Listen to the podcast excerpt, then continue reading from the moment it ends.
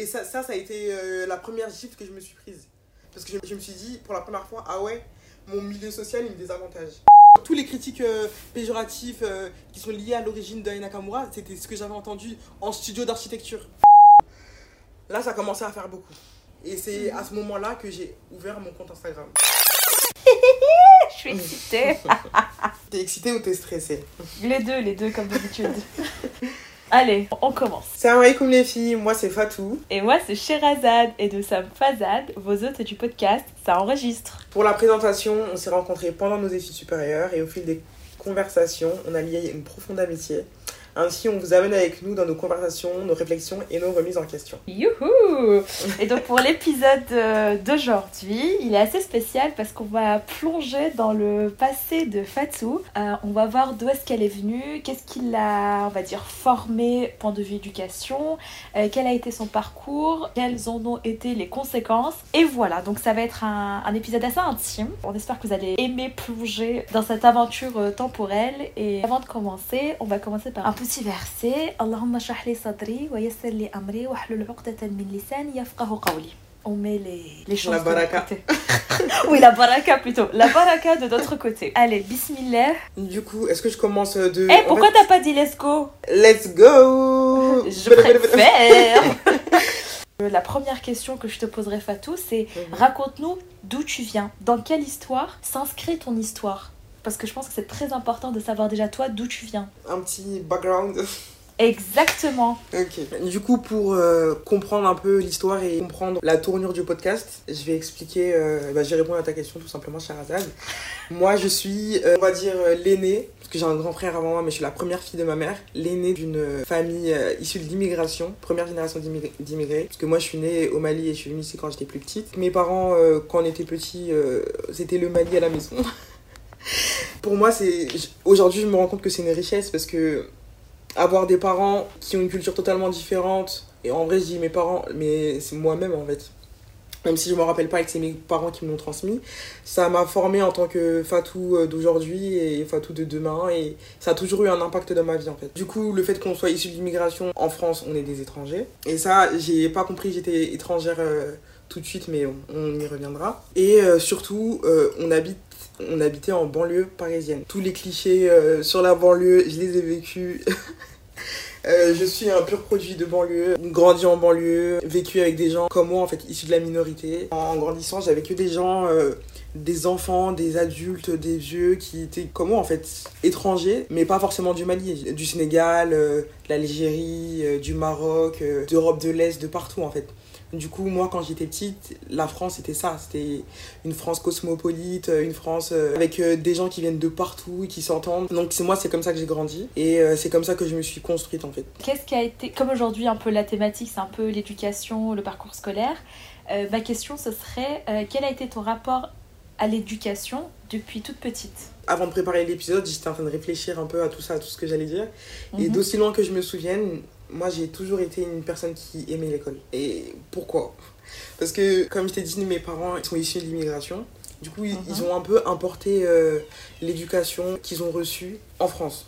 Après, le Mhm. problème, c'est que, tu sais, dans nos pays, genre au Mali, etc., l'éducation en général, elle se fait. euh, c'est pas les parents qui éduquent un enfant, c'est un groupe, une communauté qui éduque des enfants. Mhm. En France, on retrouve pas ça du tout parce que tout le monde est dans son appartement, tout le monde est un peu coincé dans des box, on va dire. Du coup, mes parents, ils ont été très protecteurs envers moi, mes frères et sœurs, mais surtout moi et mon grand frère parce qu'on est les premiers de la famille, tu vois. De toute façon, les parents, ils sont toujours plus durs avec les aînés qu'avec les, qu'avec les plus jeunes. Tell Mais me coup- about it. Du coup, moi, j'étais pas un peu en prise. Genre, mes parents, ils me laissaient pas du tout sortir. C'est-à-dire Ah. que, ouais, vraiment pas du tout. Comme moi, quand, quand j'ai commencé à sortir, euh, c'était euh, un peu en cachette euh, après les cours, quand j'étais au collège, au lycée. Sinon, avant, je sortais pas du tout, du tout. Ah ouais. Parce que mes parents, justement, des parents qui sont issus de l'immigration, qui connaissent pas la France, qui ont peur. C'est pas qui ont peur, mais qui connaissent juste pas, en fait. Ils vont pas Mhm. laisser leurs enfants se promener n'importe où, tu vois. Mhm. Du coup, moi, je sortais pas beaucoup. Et les seuls en- le seul endroit où je sociabilisais, où je me faisais des amis, euh, où, j'avais, où je rencontrais des gens de mon âge, c'était l'école, en fait. C'est là-bas que je me suis fait mes premières copines, euh, que j'ai découvert les- plein de trucs, en fait. Du coup, moi, l'école, c'était vraiment euh, ma zone, ma safe place. J'aimais trop être là-bas. C'est super intéressant parce qu'en général, euh, les gens ils aiment pas trop l'école quand t'es enfant, tu Surtout, vois ouais, l'école euh, comme les devoirs, les contraintes, se réveiller tôt, etc. Et je trouve ça trop beau le rapport que t'as euh, avec l'école depuis toute jeune, en mode euh, c'est un chouette endroit quoi. Mais vraiment, bah surtout que. En fait, moi, ça me permettait de découvrir autre chose. Parce que tu sais, comme je t'ai dit, genre chez moi, c'était le Mali, genre c'était comme mon vivait au bled, c'était vraiment ça. Et quand, du coup, quand j'allais à l'école, quand je sortais de chez moi, c'était une vie totalement différente. Du coup, moi, j'apprenais, en fait, quand j'étais à l'école, euh, j'apprenais d'une culture totalement différente. euh, et comme je te disais, j'avais, moi, j'étais entourée d'enfants et de personnes d'origines différentes. On, est on, était tous plus ou moins issus de l'immigration. C'était hyper euh, enrichissant, en fait, de vivre dans un monde où tu côtoies des gens qui sont différents de toi. Et en plus, du coup, j'apprenais tout ce qui est euh, l'histoire de France, etc., etc. Et moi, j'ai toujours aimé, franchement, j'ai toujours aimé apprendre. hein. Genre, c'est quelque chose que j'ai toujours kiffé. Je pense que c'est pas pour rien si à mon grand âge, je suis encore à l'école. C'est à ton avantage. ouais. Nous sommes des étudiants de la vie. Franchement, je me dis, en France, l'école est gratuite, plus ou moins, donc euh, profitons-en. Et alors, dans ce milieu euh, très coloré, très Mhm. riche en culture, Mhm. quel a été ton rapport aux amitiés, on va dire? Comment tu te connectais aux gens? Comment ça se passait? Je pense que j'ai trou- j'ai eu j'ai je me suis faite mes amis comme on est on est devenus amis toi et moi en fait tout simplement en. moi je suis une personne très euh, j'ai le contact facile. C'est pas bien compliqué de m'approcher. Je suis pas le genre de personne euh, qui a une euh, resting beach face. Genre c'est pas du tout moi ça. Franchement Si vous connaissez Fatou, vous savez qu'il y a toujours ses dents à l'air. Non, voit toujours ses dents, son grand sourire. oh, franchement. Machallah, elle a une très belle dentition, donc ça fait plaisir. Mais c'est toujours là-bas. il y a certains de mes proches qui me disaient mais pourquoi est-ce que tu sors toujours tes gros chicots et tout? Range, range un peu tes dents. J'étais en mode mais eh, laisse-moi tranquille. Le pire c'est que je fais même pas exprès tu vois et ça je pense que c'est ça c'est quelque chose de très culturel aussi parce qu'on dit souvent je sais pas si toi t'as déjà entendu ça mais genre c'est un cliché positif on va dire Euh, comme quoi les, les gens d'Afrique de l'Ouest ils sont très souriants très amicales très aimables et ça euh, c'est quelque chose que j'ai retrouvé dans mon éducation tu vois Ma mère, elle est très souriante, mon père, il est très aimable, il est très avenant, très amical. Donc, euh, et même, de toute façon, t'es déjà venu chez moi, t'es déjà venu chez moi plusieurs fois, t'as vu, t'as bien vu comment est-ce que on t'a, comment est-ce qu'on t'a accueilli, genre, com- comment est-ce qu'on t'a accueilli. Genre, on est comme ça avec tout le monde, parce que c'est, oui, c'est, dans notre éducation, tu vois. C'est la euh, maison du bonheur. Ça danse, ça rigole, ça tchatche. Ouais, ouais, ça va. Jusqu'à ce que quelqu'un euh, prenne la nourriture de l'eau dans le frigo et après, là. Troisième guerre mondiale. Vraiment. Du coup, c'était des, des amitiés que tu formais de manière très, euh, on va dire, instinctive, naturellement. Donc, Fatou, pour l'instant, tu nous as beaucoup parlé de ta vie en banlieue, de l'école, de la famille, etc. Pourtant, ou euh, et, t'étais en périphérie de Paris. Et so far, tu ne parles pas du tout de Paris. Fatou, comment s'est passé, enfin, comment, quel est ton rapport à Paris? Comment ça s'est fait? Euh, Qu'est-ce que t'en penses? Euh, Dis-nous tout. Comme je t'ai expliqué, j'ai grandi avec des gens qui étaient comme moi, qui avaient des origines étrangères. Mhm. donc euh, des enfants issus de l'immigration première, première ou deuxième génération. Et quand j'étais plus petite, tu sais, c'est des réflexions que je me fais maintenant, mais quand j'étais petite, j'avais pas conscience que pour moi, la France, c'était la France étrangère. La France euh, avec des Marocains, des Maliens, des Sénégalais, des Peuls, des tout. Et- Mhm. Et c'est que quelques. Enfin, après mes études et après tout ce qui s'est passé, que j'ai commencé à vraiment me renseigner sur euh, la, la création des banlieues, comment est-ce que tout ça s'est fait, que je me, je me suis rendu compte qu'en fait, le regroupement de tous les étrangers dans des banlieues, c'est pas quelque chose de normal, tu vois, et que c'était quelque chose qui. Je vais pas dire.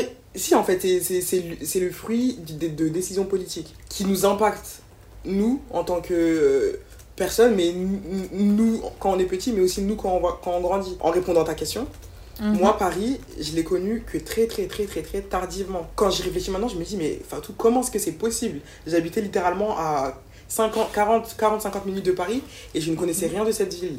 Alors que c'est quand même la capitale de la France. Et pour te dire à quel point j'étais déconnectée de tout ça. Et Mhm. justement, Paris, comment j'ai découvert Paris? Grâce à une amie, enfin une amie, une camarade euh, avec qui je m'entendais très bien à l'école. En fait, elle pensait un peu différemment de nous, je sais pas, je saurais pas t'expliquer exactement. Mais là où nous, juste on vivait nos vies, elle, elle s'intéressait vraiment aux cultures étrangères. Genre, mais en profondeur. Je me souviens qu'elle était à fond dans tout ce qui est K-pop. euh, C'est grâce à elle que j'ai su c'était quoi la K-pop, parce que moi, franchement, euh, j'écoutais du Kenza Farah et du Amel Bent, il fallait pas m'en demander beaucoup plus. Hein. Et du coup, celle qui m'a parlé de, de la K-pop, qui m'a fait découvrir Paris, parce qu'on est parti au quartier euh, chinois, sais, le quartier un peu asiatique de Paris. Et c'est grâce à elle que j'ai découvert Paris. parce qu'elle, elle, c'était une grande amoureuse de Paris, elle aimait beaucoup se balader juste dans les rues. Parce que juste, elle, elle voulait sortir de sa banlieue, elle voulait sortir de, de nos villes qu'on curieuse. avait. Ouais, c'est ça, exactement. Et elle-même, elle avait été sensibilisée par sa grande sœur. Qui, et sa grande sœur, elle était déjà dans les Ah. études supérieures, tu vois. Et Donc que- en fait, elle venait de quelque part. Elle savait qu'il y avait quelque chose là-bas. Exactement. Alors que moi, je savais même. En fait, je te dis, genre, pour moi, la vie, c'était la ville où j'habitais, quoi. Je, je me. C'est pas que je me posais pas plus de questions, mais en fait, c'est tout ce que je connaissais, tu vois. La ville où j'habitais, c'était tout ce que je connaissais. Et comme on m'avait jamais parlé d'autre chose, je m'étais jamais posé la question non plus. C'est comme si nous, genre, si on nous avait pas parlé euh, de la planète Mars et de Pluton, tu te serais jamais dit, oh, euh, est-ce qu'il y a des planètes Enfin, tu vois? J'ai pas été sensibilisée à ça, donc euh, je me posais pas la question. Et c'est justement grâce à elle qui m'a dit Oh, Fatou, est-ce que tu connais ceci, cela, ceci, cela? Je dis Mais qu'est-ce qu'elle me raconte celle-là? Et elle me disait Ouais, Fatou. En fait, elle me stimulait, voilà, c'est c'est exactement ça. Elle me, elle, elle me stimulait. Elle me disait Fatou. Euh, euh, qu'est-ce que tu penses de ça? Qu'est-ce que tu penses de ci? Et elle me posait des questions qu'on m'avait jamais posées. Elle, me- elle me menait à la réflexion. Alors que c'est pas que je réfléchissais jamais, mais que je réfléchissais jamais. Mais c'est que comme on, on m'avait jamais entraîné à cet exercice-là, c'est pas un Ouais, exercice ouais. que je faisais. Un jour, elle m'a dit, euh, Fatou, euh, on avait fini tôt ce jour-là, je me souviens, elle m'a dit, Fatou, viens, on va en cours. Euh, on va en cours, on va à Paris. Et dit, euh, tu veux qu'on fasse... je lui ai dit, mais tu veux qu'on fasse quoi à Paris? Elle m'a dit, je sais pas, juste euh, se- balader, voir les choses. Euh, Après, elle m'a dit, oh, tu connais le quartier chinois, c'est trop bien. Du coup, voilà, c'est comme ça qu'on a comment que j'ai commencé à découvrir par- à Paris. On est parti au quartier chinois, on est parti à Pyramide. J'ai découvert Châtelet-les-Halles. Waouh! The heart of Paris. Euh, franchement, j'ai découvert le, le quartier latin, j'ai cou- découvert euh, tout en fait, tout ce que. Tous mes prémices à Paris, c'est grâce à elle. Genre, elle m'a posé Wow. les bases de Paris et je l'ai euh, développé ensuite parce qu'elle m'avait. En fait, elle m'avait piqué donc je me suis dit, allez, let's go, euh, en mode Dora l'exploratrice, moi aussi je vais aller à Paris. Tu vois. Mais franchement, ces amitiés qui, qui te stimulent comme Tu ça, vois. font découvrir des bonnes choses, franchement, c'est des cadeaux de Allah. Je trouve ça trop cool. Et puis, tu vois comment elle t'a marqué? Genre, t'as vu comment t'en parles maintenant? Ça se voit que c'était un moment charnier ou un moment charnière? Non, un moment Ouais, charnière. franchement, charnière, ouais. Mais tu sais, alors que c'est une fille avec qui je suis même plus en contact aujourd'hui. Mais je pense que les discussions qu'on a eues, les, comme toi en fait, les remises en question, les questionnements qu'on qu'on a eus, c'est des choses qui m'ont marqué. Et qui, et qui ont participé à la Fatou d'aujourd'hui. Si elle m'avait pas introduite à, à, à tout cet univers euh, nouveau, à cet univers de réflexion, à tout ça, je me serais jamais posé ces questions, je serais juste restée euh, dans ma banlieue en fait. Mm, Ce mm. qui n'est pas mauvais, mais j'aurais pas exploré tout mon potentiel. Ce serait drôle que tu lui envoies un message euh, quand le podcast sera sorti pour que tu lui dises euh, coucou. Coucou, je parle de toi. Et bien du coup, euh, maintenant qu'on a parlé un peu de ta période du lycée et à quel point on va dire euh, tes horizons se sont encore plus élargis, comment s'est passée ta transition au prochain chapitre qui est celui un peu des études supérieures? Cette introduction à Paris, elle a coïncidé un peu avec euh, tout ce qui est euh, orientation scolaire. Parce Mhm. qu'au lycée, tu- déjà, la première étape, c'est savoir si tu vas en STMG, ES, S. euh, voilà. Moi, encore une fois, tu vas me prendre pour une folle ou pour une inculte. Mais moi, je ne savais pas. en fait, c'est au lycée, quand on m'a dit, Fatou, tu vas faire quelle filière Je me suis dit, mais quoi? Genre quoi comme, Comment ça, quelle filière De quoi tu me parles? Parce que je savais pas qu'on devait. En fait, moi, genre, pour moi, l'école, c'était. On continue à aller à l'école, on continue à aller à l'école, sans vraiment choisir de filière. Et euh, après le, disons qu'après le bac, euh, si tu fais deux ans, eh ben, tu peux accéder à tel tel tel métier. Si tu fais quatre ans, tu fais tel tel tel métier. Si tu fais huit ans, tu fais tel tel tel métier. Mais sans avoir à choisir de filière. En fait, pour moi, plus tu t'étudies après le bac, et plus tu étais qualifié. Mais jamais dans ma tête, je me suis dit, ah, il faut que tu choisisses une spécialité, euh, ceci, cela. Donc, euh, quel What's fut mon that? choc? Et, Qu'est-ce que fut mon choc quand on m'a dit, Fatou, quelle, quelle filière tu veux faire? Avec du recul, je me dis, mais Fatou, c'est incroyable. En fait, je me dis, mais eh, Fatou, tu te posais pas des questions, genre t'es bête à ce point-là, mais euh, Non, comment est-ce que j'aurais pu? Oui, c'est- en fait, c'est comment est-ce que j'aurais pu? Si personne ne m'en parle, c'est pas quelque chose que je vais inventer en fait. La dernière fois, je parlais avec quelqu'un, la personne elle me disait, ouais, moi je savais depuis que j'étais petit que je voulais devenir euh, euh, astronaute.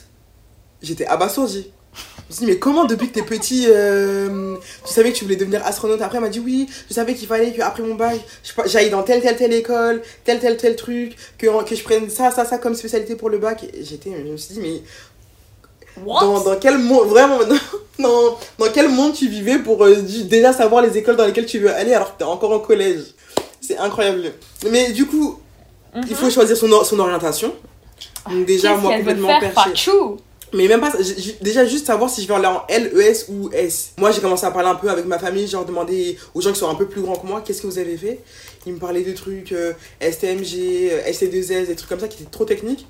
Et moi, je sais pas que je savais, en fait je savais tellement pas quoi faire que je me suis dit ok je vais faire comme eux. À la fin de l'année quand euh, tu mets tes vœux LES, S, là, bref tu mets ta filière que tu veux, les profs ils Mhm. m'ont dit ah, ah non non non Fatou tu te stops, par contre toi tu vas aller en L parce que t'as des bonnes notes euh, en littérature. Ok. Et dit, euh, euh, let's go, hein, de toute façon. Dans tous les cas, tant que, je, tant que je continue l'école et que j'y vais. La meuf qui ne connaît rien du tout à la vie. et même à l'école, j'étais un peu perchée. Du coup, je continue. Il faut savoir que j'étais une élève ni trop bonne ni trop mauvaise. Avant la première, je travaillais pas plus que ça. Genre, je, je travaillais, mais normal. Genre, on va, je travaillais pour valider, pour, pas, enfin, pour, pour passer. Tu vois, pas pour. euh, je, je voulais pas être la première de ma classe, c'était pas, c'était pas mon souci, ça, entre guillemets. Moi, comme tu le sais, j'habitais en banlieue. Mhm. Du coup, dans une zone euh, compliquée, on va dire, parce que le, le lycée dans lequel j'étais, c'était un lycée ZEP, lycée de zone d'éducation prioritaire. D'accord. C'est un sigle que l'éducation nationale a mis euh, pour les euh, lycées qui sont un peu dans des zones euh, compliquées, quoi, où la scolarité, Mhm. elle est pas ouf, voilà. Donc nous, j'étais dans un lycée ZEP, et comme j'étais dans un lycée ZEP, l'école Sciences Po Paris, tu connais? Oui. l'école Sciences Po Paris, ils avaient une convention d'éducation prioritaire. Parce que du coup, ils, ils permettaient à des enfants défavorisés, entre guillemets, comme nous. En fait, c'était de la discrimination positive, en fait. Pour une fois. Bref. Et du coup, ils permettaient à des enfants défavorisés, entre guillemets, guillemets, guillemets, parce que moi, je- on est défavorisés dans un sens, mais pas... de- Enfin, bref. On va pas rentrer dans ce débat-là. Mhm. Euh, de rentrer dans l'école sans, sans passer par la procédure normale. Du coup, tu avais, deux, euh, t'avais un dossier à faire et deux jurys à passer. Et si tu passais les deux jurys, c'était bon. Moi, du coup, euh, Fatou, en pleine découverte de la vie, en la Fatou à la découverte de Paris, Fatou à la dé- découverte euh, de la réflexion, Fatou à la découverte des filières, Fatou qui commence à se poser plein de questions. Je me suis dit, mais let's go. Genre, ça, c'est une, une opportunité en or euh, qui se présente à moi. Je ne l'ai même pas demandé. Elle est venue à moi, elle m'a dit, Fatou, viens là. Bismillah, j'y suis allée. Au début, je t'ai dit, j'étais pas une élève hyper euh, forte. Donc les profs, ils étaient en mode, mais qu'est-ce qu'elle fout là, celle-là? Genre, euh, Parce que là, c'était vraiment un truc pour les élèves les plus forts, de les, les, les plus. ben, pour les premiers de la classe, quoi. Ouais. Et moi, j'y suis allée. Je me suis dit, on me donne une opportunité, j'y vais, je la saisis. Donc euh, pendant toute l'année de euh, terminale, du coup, j'ai fait mon dossier. En- en- le dossier que j'ai fait, c'était sur l'embrigadement des jeunes par l'État islamique. Super. C'est la meuf qui était déjà bien positionnée dès, à- dès ses 16-17 ans. Genre, la meuf, elle voulait rien entendre. Et moi déjà, je, je trouve ça incroyable que t'aies foncé euh, dans cette opportunité que Sciences Po euh, présentait, enfin d'un ouais. partenariat. Mhm. Et en plus même, tu choisis un sujet que je trouve euh, très... Clivant, euh, ouais. On dit genre courageux, enfin bref. Genre, il faut oser, ouais, ouais, je vois ce que tu veux dire. Voilà, bien Ouais. osé, bien trempé, Ouais. bien fatou, j'ai envie de dire. Bah, voilà. Euh, j'ai pas changé. hein. Genre là, je dois, je dois choisir euh, un sujet de mémoire. Je pense que ça va encore être la abaya dans les... la abaya dans l'espace public, euh, le voile en France, euh, histoire de bien se mettre dans la sauce à chaque fois. Oh my god. Mais euh, oui, je me suis dit, c'est une opportunité. J'ai rien à perdre, j'ai tout à gagner. Ça m'intéresse. Moi, je veux découvrir d'autres choses. Je veux découvrir d'autres mondes. Je veux, tu- En fait, j'étais pleine, en pleine découverte de moi et du monde, en fait.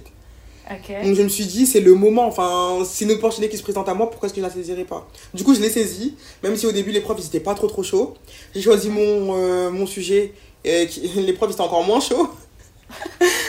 Mais je l'ai défendu parce que c'était un sujet qui, qui, me- qui, me- tenait à cœur. Du coup, je l'ai choisi, je l'ai défendu. Et euh, j'ai passé mon premier oral euh, avec euh, les gens de la fac, là. Enfin, les gens de la fac. Les, les profs au lycée. Et j'ai eu euh, encouragement, du, euh, encouragement du. Mais dans le deuxième, euh, au deuxième jury à Sciences Po, freeze. Première fois de ma vie, genre.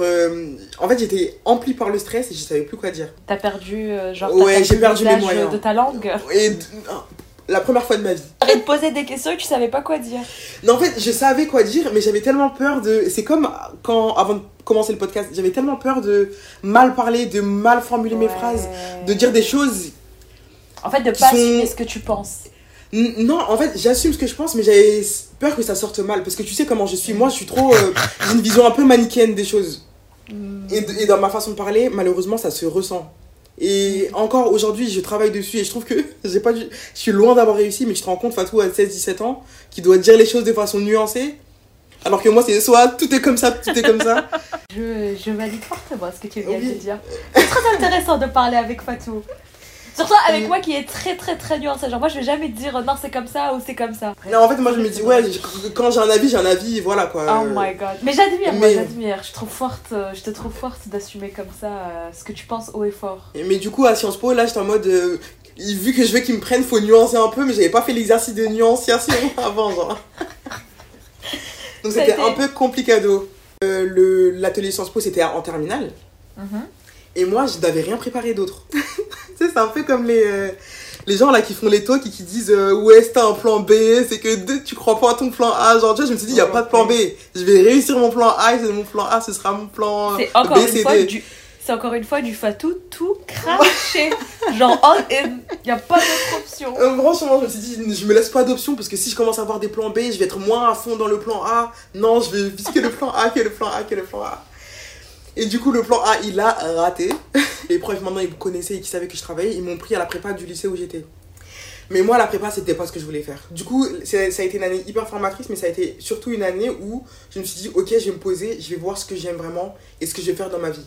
Pour la première fois de ma vie, je me suis dit, Bismillah, faisons ça. Oh my god. Mais tu t'as quand même relevé le challenge, t'as donné tout ce que ouais, tu ouais. pouvais. Et l'année, et l'année, je l'ai eu. Allah, Allah, mashallah alik. Comment s'est passé euh, ton aventure, tes débuts euh, en prépa? Donc on, est, on reste dans le milieu de l'école, c'est ça qui est drôle. Sauf que là on est adulte entre guillemets. On a plus. T'avais quoi T'avais 18 ans? Bah non, t'es. Ouais, une- si, ah c'est non, 18. t'es- Non, si, c'est 18. J'avais T'avais 18. 18 ans. Bah Ouais. raconte-nous, euh, how did that happen, girl? Est-ce que est-ce que t'as est-ce que t'as vécu les mêmes moments de bonheur, de surprise Est-ce que la prépa, ça a été. Euh, ça, ça a été un rayonnement comme le lycée a été Alors là, C'est tout ce qu'on veut savoir. T'as dit quoi J'ai dit, alors là, pas du tout. Non, je rigole. En vrai, si. Je dis, ça, ça a été une année hyper formatrice parce que ça t'apprend la rigueur, ça t'apprend le travail, le sens du travail. euh, Donc, oui, ça m'a beaucoup formé. Et en plus, c'était encore en banlieue. J'étais encore dans le lycée que je connaissais. J'avais certains de mes amis, de mes amis, de mes anciens camarades avec moi.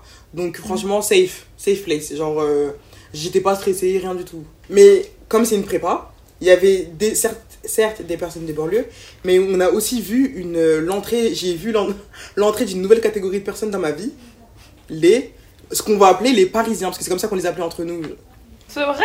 Alors, Ouais. Bon, fais-nous ouais. une petite définition des Parisiens. Parce que même moi, par exemple, je connais pas. Oui, les gens qui venaient de Paris, qui n'étaient pas, qui, qui étaient pas forcément issus de l'immigration, donc des Français de souche, entre guillemets, des personnes. euh, c'était la première fois aussi que je fréquentais des personnes qui n'avaient pas de religion, c'est-à-dire des athées, des athées.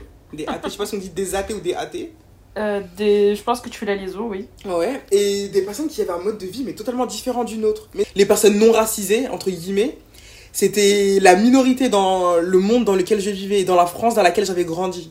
Et là, c'est quoi et... qui a changé avec la prépa Bah, avec la prépa, c'est que la moitié de la classe, elle était. Tu sais, avant, on était une majorité de personnes issues de l'immigration et une minorité de personnes euh, euh, non racisées, on va dire. D'accord, ok. Alors que là, on était, ça commençait à s'équilibrer déjà. On était Ok. 50-50. Ok. Du coup, ce qui, ce qui me frappait pas avant m'a beaucoup plus frappé en prépa. On a rapidement, les- il y a deux clans qui sont formés. Il y avait nous, les banlieusards, et les parisiens. Et vraiment, ça s'est fait naturellement. Et même dans la, disposition de la classe, parce qu'on n'avait qu'une seule salle dans laquelle on était tout le temps, les gens euh, comme nous, issus de l'immigration, qui étaient euh, à gauche de la classe, on va dire, et ceux qui étaient les parisiens, ils étaient à droite de la classe.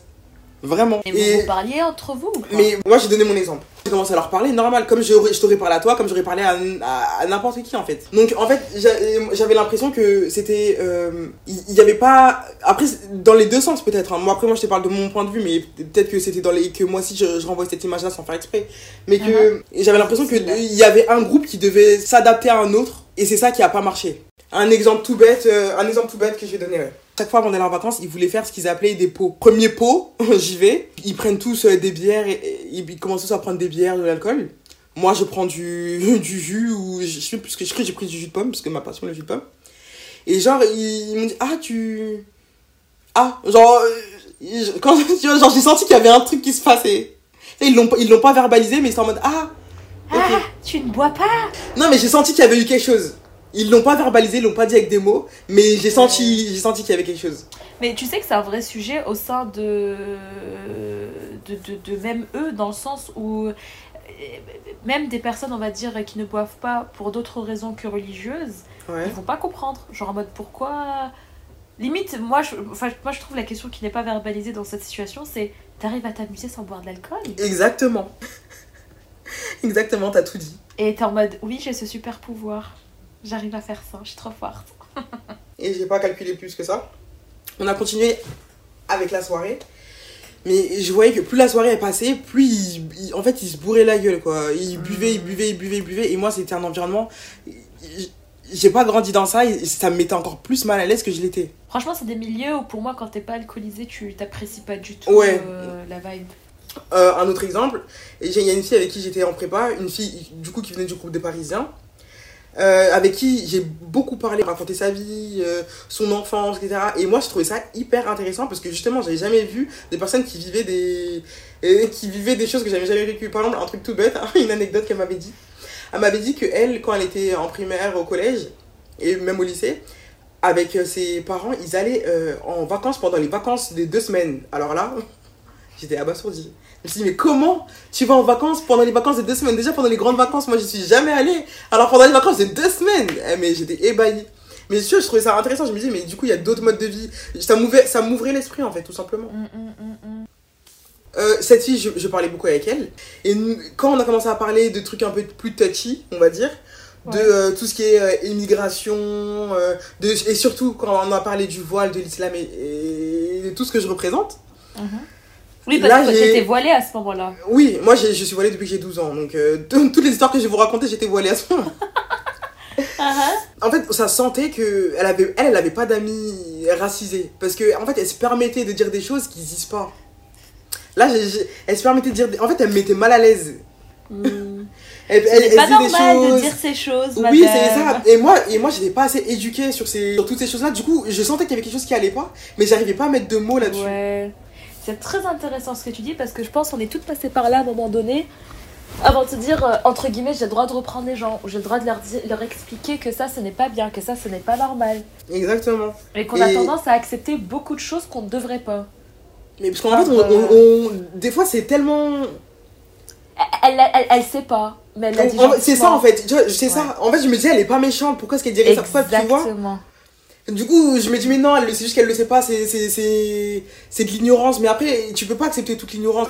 J'ai grandi avec des gens qui étaient, qui étaient comme moi, mais pas comme moi. Mm, qui mm, étaient mm. immigrés Non, aussi, mais qui juste- étaient des cultures. Oui, t'as appris la différence et t'as Ouais. appris à respecter surtout cette différence. Exact, oui, mais c'est ça en fait, parce que on, on est dans un monde où même dans ta famille, tu seras pas d'accord avec tout le monde. Alors, euh, a fortiori avec des gens euh, qui ont la qui ont des cultures différentes, qui ont Mm. des vécus différents, qui ont des histoires différentes. Ça, c'est logique. Mais ce qui est logique pour moi et ce qui est évident pour moi, ça, j'ai compris que ça l'était pas pour tout le monde. Et du coup, Ah, euh, euh, même, si, même si, de la vie. et du coup, et même si elle était hyper sympa, genre, j'ai, j'ai mis des distances parce que ça, elle me mettait mal à l'aise et je savais pas d'où ça venait ce malaise. Du coup, je me suis dit, eh, j'ai mes potes, pourquoi je me prends la tête? Bye, bye. Non, non, en fait, je vais même pas dit bye bye, mais c'est juste que ça s'est, défait en fait. Euh, Mm. Comme ça s'est fait, ça s'est défait. Parce que elle, comprenait pas non plus. Genre, tout ce qu'on, quand on a commencé à parler du voile et tout, elle dit, mais je comprends pas pourquoi tu le portes? Et ma belle, je te demande pas de comprendre.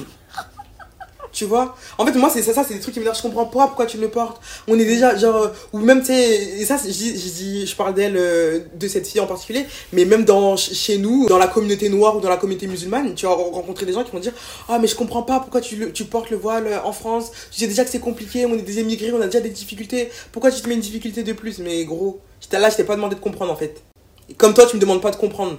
Oui, Juste euh, bah oui, accepte bah ce que oui. je suis, respecte-moi. Le minimum du minimum que je demande, c'est le respect. Et ça, des fois, j'ai compris que le, le respect, n'était pas toujours acquis. Nous allons donc passer au chapitre tant attendu, clé de cet épisode, euh, qui est qu'est-ce que tu as fait après la prépa? Parce que clairement, tu voulais pas y rester, tu savais déjà que tu voulais te projeter ailleurs. Comment s'est passée déjà cette réorientation et où est-ce que tu as fini?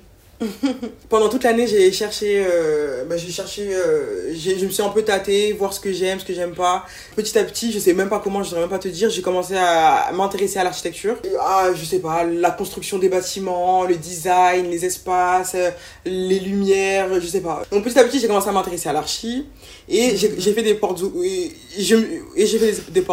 On, sent que ça commence à devenir là. On respire, Fatou. On inspire, on expire. C'est parti, bismillah. J'ai des portes ouvertes euh, de Belleville et de Val-de-Seine. J'ai été à Belleville. Je rentre dans l'école, j'ai fait quelques pas. non, je... rentre à Belleville et je te vois. En fait, et, je me dis, waouh, déjà dans cette école, il y a des voilés, il y a une meuf, elle c'est une rebeu, c'est une voilée. Déjà, il y avait 50% du travail qui était déjà fait là. Parce que je me suis dit, waouh, euh, genre il y a des gens comme moi ici, ça va être trop bien. Parce que on cherche, peu importe où on va, on cherche toujours un peu des gens qui sont comme nous. Et ça, c'est le propre de l'être humain. On est des, oui, on est des, on est des êtres sociaux en fait.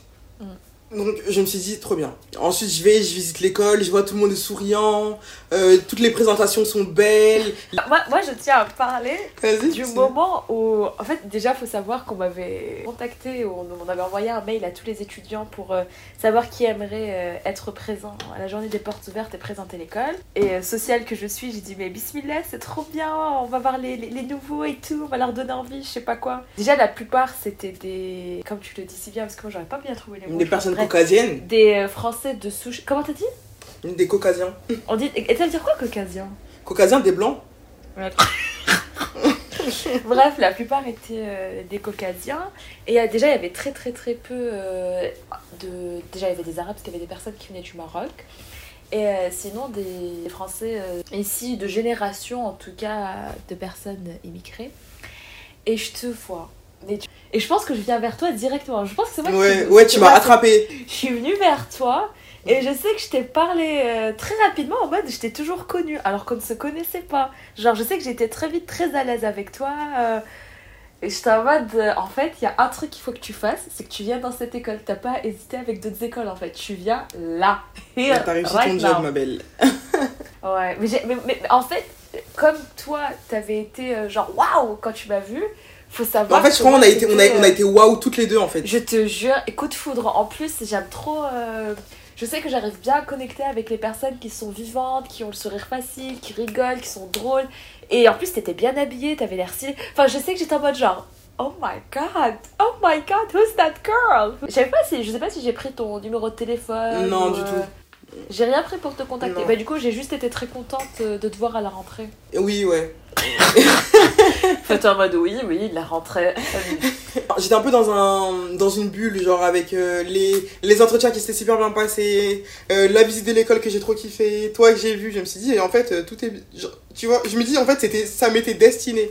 Et en, Ouais. dans un sens, même si ça s'est mal passé, ça m'était destiné. Parce que si tout, tout, tout s'était pas passé comme ça, genre, par exemple, si je t'avais pas vu à l'école, déjà, je suis pas certaine de. Je suis pas certaine, genre, je, suis pas, je pense pas que, j'aurais, que je serais venue euh, à Belleville, sincèrement. Je pense que je serais partie à Val-de-Seine. Mais après, quand je t'ai vu, je me suis dit, waouh, bonne école, en plus des gens comme moi, bingo, tu vois, c'est, tu vois ce que je veux dire? Mais je trouve ça ouf que tu été très vite sensibilisée à cette question de. Il y a des milieux d'éducation où je vais trouver de la. euh, on dit mixité sociale? Ouais. Ouais, où tu vas trouver euh, des personnes, on va dire, différentes.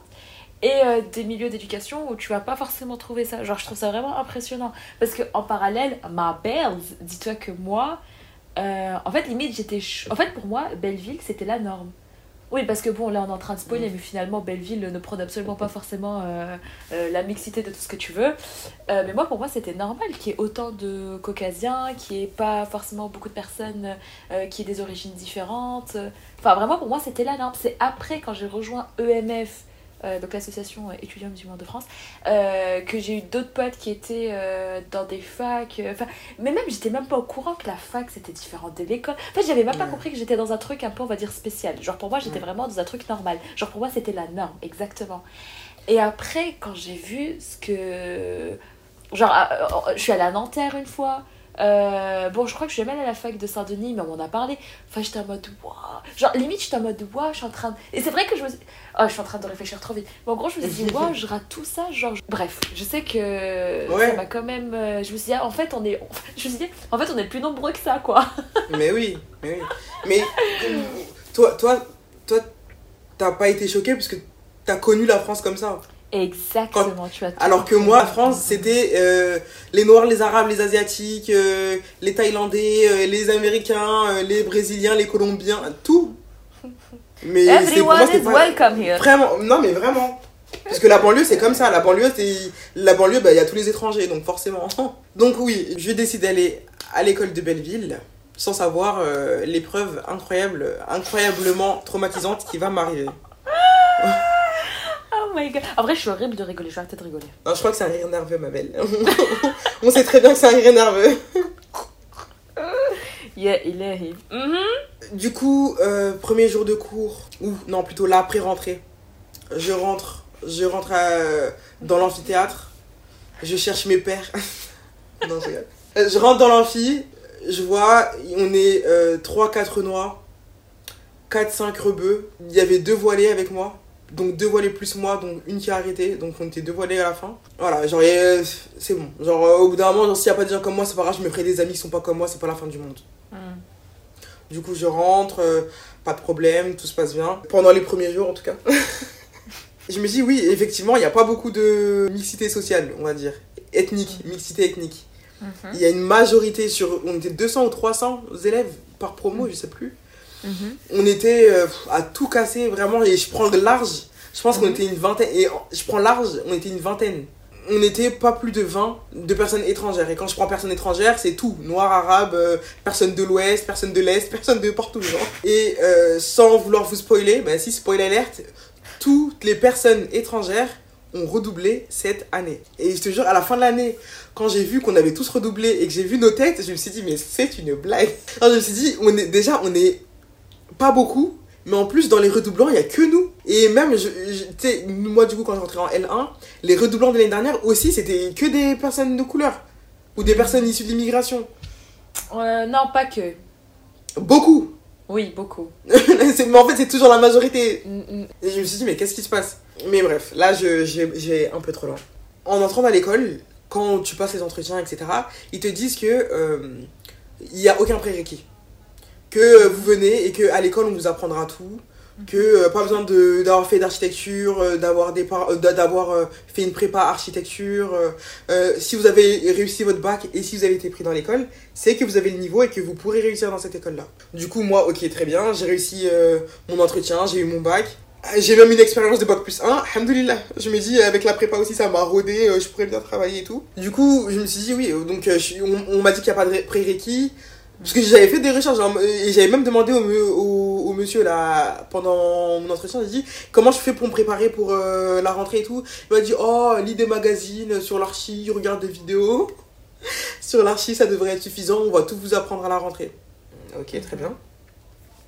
Mais je me suis rendu compte que C'était un mensonge non, c'est en fait, euh, pour eux, il n'y a aucun prérequis parce que les profs, ils se basent sur des élèves. Et ouais, ils ont un milieu social qui fait qu'ils sont déjà éveillés euh, culturellement. Du coup, même s'ils n'ont pas fait des études euh, architecturales à proprement parler, ils ont des connaissances, une culture générale architecturale qui est certes qui, de près ou de loin, mais ils en ont quand même une, tu vois.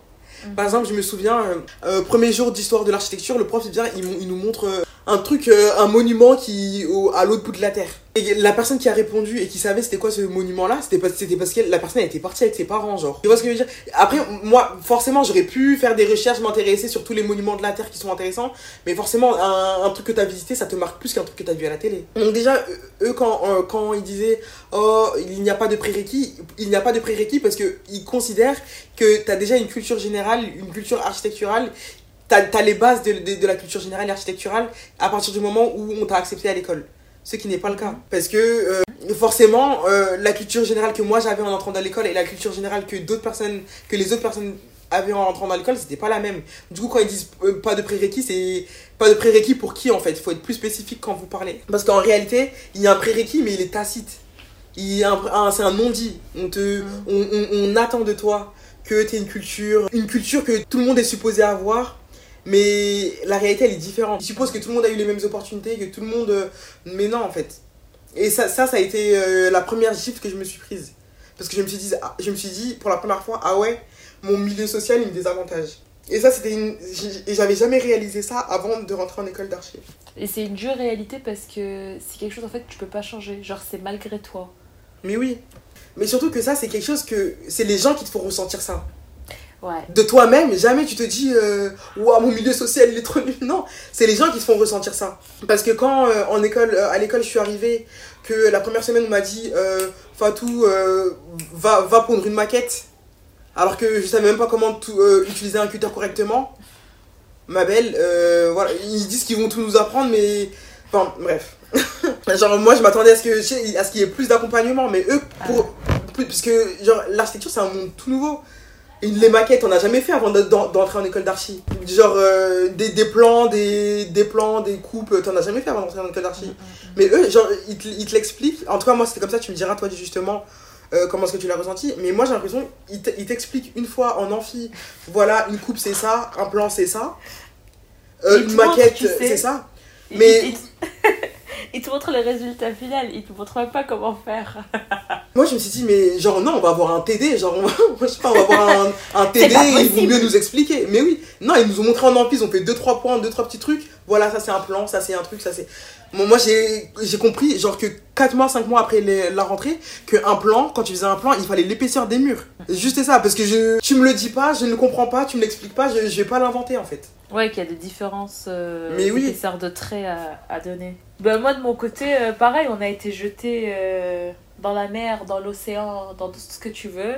En fait, quand on parle d'architecture, je trouve ça toujours euh, intéressant parce que c'est tellement différent d'autres études et ça a tellement un fonctionnement à part que, tu sais, il faut souvent expliquer comment ça fonctionne.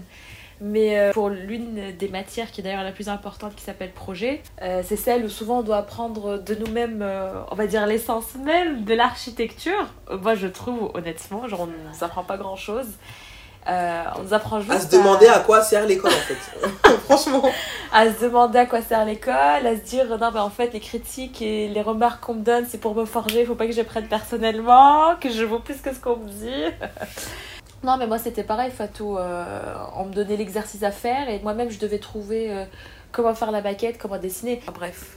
Mais en Ah fait, là là, ils- ils- ils Les bons une, euh, souvenirs que tu me rappelles Fatou Ouais, mais en fait, ils ont une façon de travailler qui. En fait, ils présupposent que tu le sais déjà, tu vois. Parce que Exactement. comment tu. Un, un, un élève, il rentre en L1, tu lui dis fais une maquette, il a jamais fait de cours de maquette. Alors moi, Je j'étais abasourdi. avec toi. Ouais, je suis d'accord avec Comment toi. tu, tu, un, un élève qui rentre en, en L1, tu, la première semaine, tu dis fais un plan et fais une coupe. Tu, tu sais même pas ce que ça veut dire plan coupe. Du coup, quand ils disent oh, vous avez, oh gneu, euh, vous avez pas besoin de prérequis, c'est un mensonge. Ils- ils- Ouais. Pour eux, en fait, ils supposent que tout le monde a le même niveau, que tout le monde a une culture, que tout le monde a les moyens, que tout le monde a une culture architecturale en fait, et ce qui n'est pas la réalité. Mhm. Et, et les, et les différences, elles se creusent dès le début entre ceux qui euh, ont justement cette culture architecturale, et j'en parlerai après, et ceux qui ne l'ont pas. Ensuite, à l'école d'archi, euh, ils nous poussent à travailler en groupe.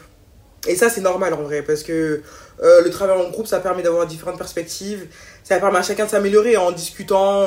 Forcément, genre, travailler en groupe, c'est se tirer vers le haut. Et ça, je l'entends, pour moi, c'est logique en fait. Donc, on- en architecture, on était souvent en groupe.